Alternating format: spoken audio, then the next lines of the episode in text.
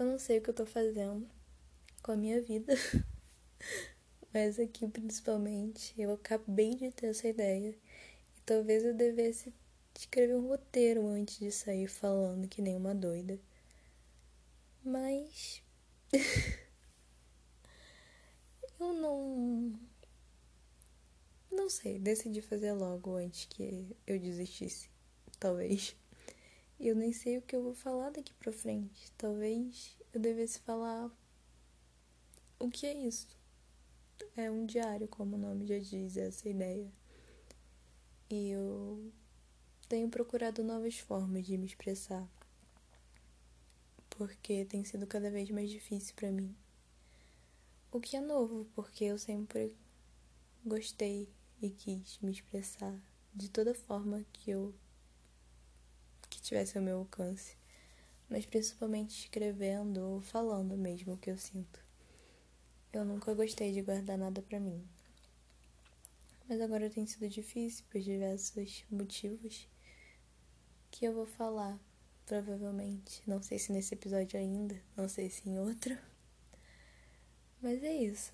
Eu vou compartilhar os meus sentimentos, vou compartilhar segredos a minha rotina, na verdade, a minha tentativa de ter uma rotina, porque eu ainda não tenho.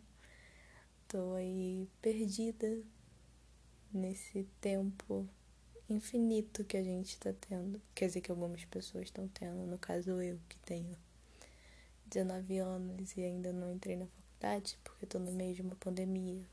A pandemia começou quando eu. no meu ano de vestibular. Então eu não tenho muita ocupação. Eu deveria estar estudando, mas eu nem sei ainda o que eu quero fazer. Eu tô um pouco atrasada, pelo menos eu me sinto atrasada.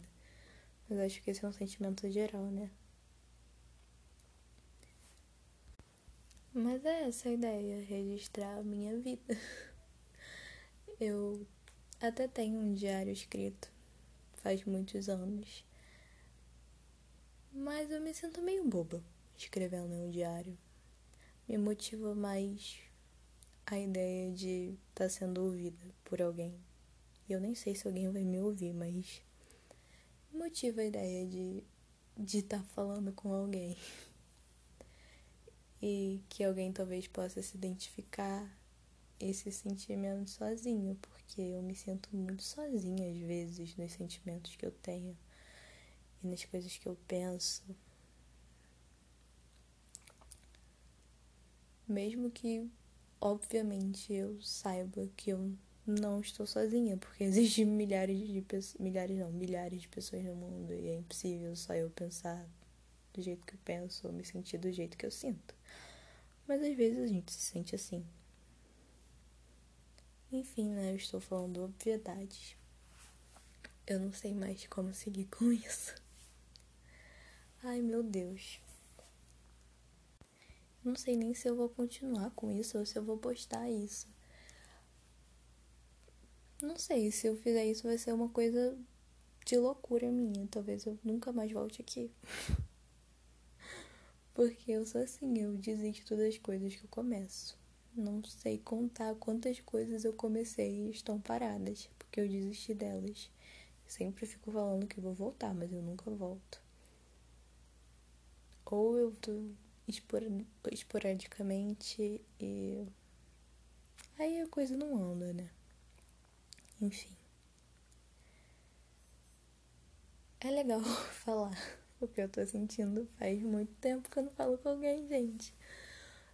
Eu não tenho tido saco para falar com as pessoas, sabe? Para interagir virtualmente. Porque enche o saco, né? Interação sempre. Faz tanto tempo que eu não vejo algum amigo. Eu só vejo as mesmas pessoas sempre. E eu sou muito sortuda por estar passando isolamento com a minha família. É claro, mas eu sinto falta de viver coisas novas. Eu sei que todo mundo que está seguindo isolamento sente. Mas é isso, eu tô feliz de estar tá falando, mesmo que eu não poste, poste isso. É muito legal E principalmente estar tá falando sobre o que eu sinto, porque faz tanto tempo que eu não desabafo, nem tenho coragem de falar sobre o que eu sinto com alguém. Esses últimos. Esse último ano, né, de pandemia, foi o que me deixou assim. Foi o que eu vivi nesses anos. Eu vivi um término que me deixa bem insegura sobre os meus sentimentos, sobre como as pessoas lidam comigo. E eu tenho uma relação que tá melhorando. Está muito melhor com a minha mãe. Mas ela reforça muito um, essa insegurança que eu que eu tive, né? No relacionamento de de que não sei explicar. Ai, gente, será que eu tenho dicção para fazer um podcast? Eu nem pensei nisso.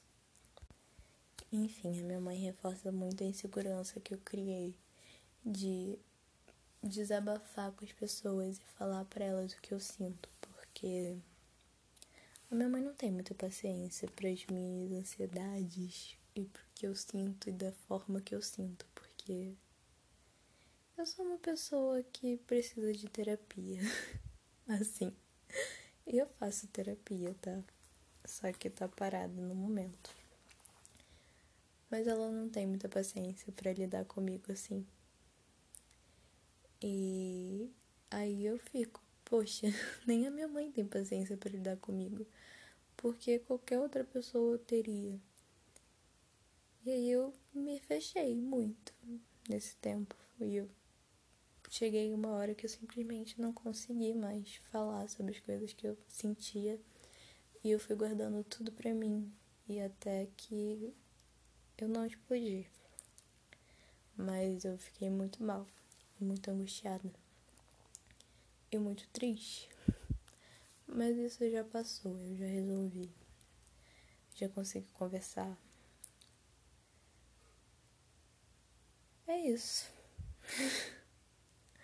Eu não sei quanto tempo tem que ter um podcast.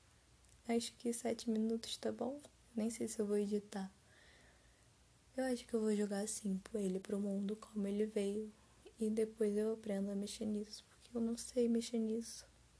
Eu já gravei isso umas cinco vezes no mínimo. e eu não entendi. Eu tentei editar, mas aí eu não consegui. Eu gravei tudo de novo. Eu não sei se tem como alguém interagir comigo porque eu não vou falar quem eu sou, né? Eu não sei como isso funciona ainda. Acho que não tem. Eu pretendo postar no Spotify. Enfim, mas se tiver como alguém interagir comigo, me deem dicas. E se alguém estiver ouvindo, né? Talvez eu esteja falando sozinha. Ai, meu Deus. São. É de madrugada, são uma hora da manhã e eu tô nessa aí. Isso foi um surto. Enfim, até o próximo, se tiver próximo, se eu não desistir, se eu postar isso. Acho que eu vou postar sim. Então até o próximo surto.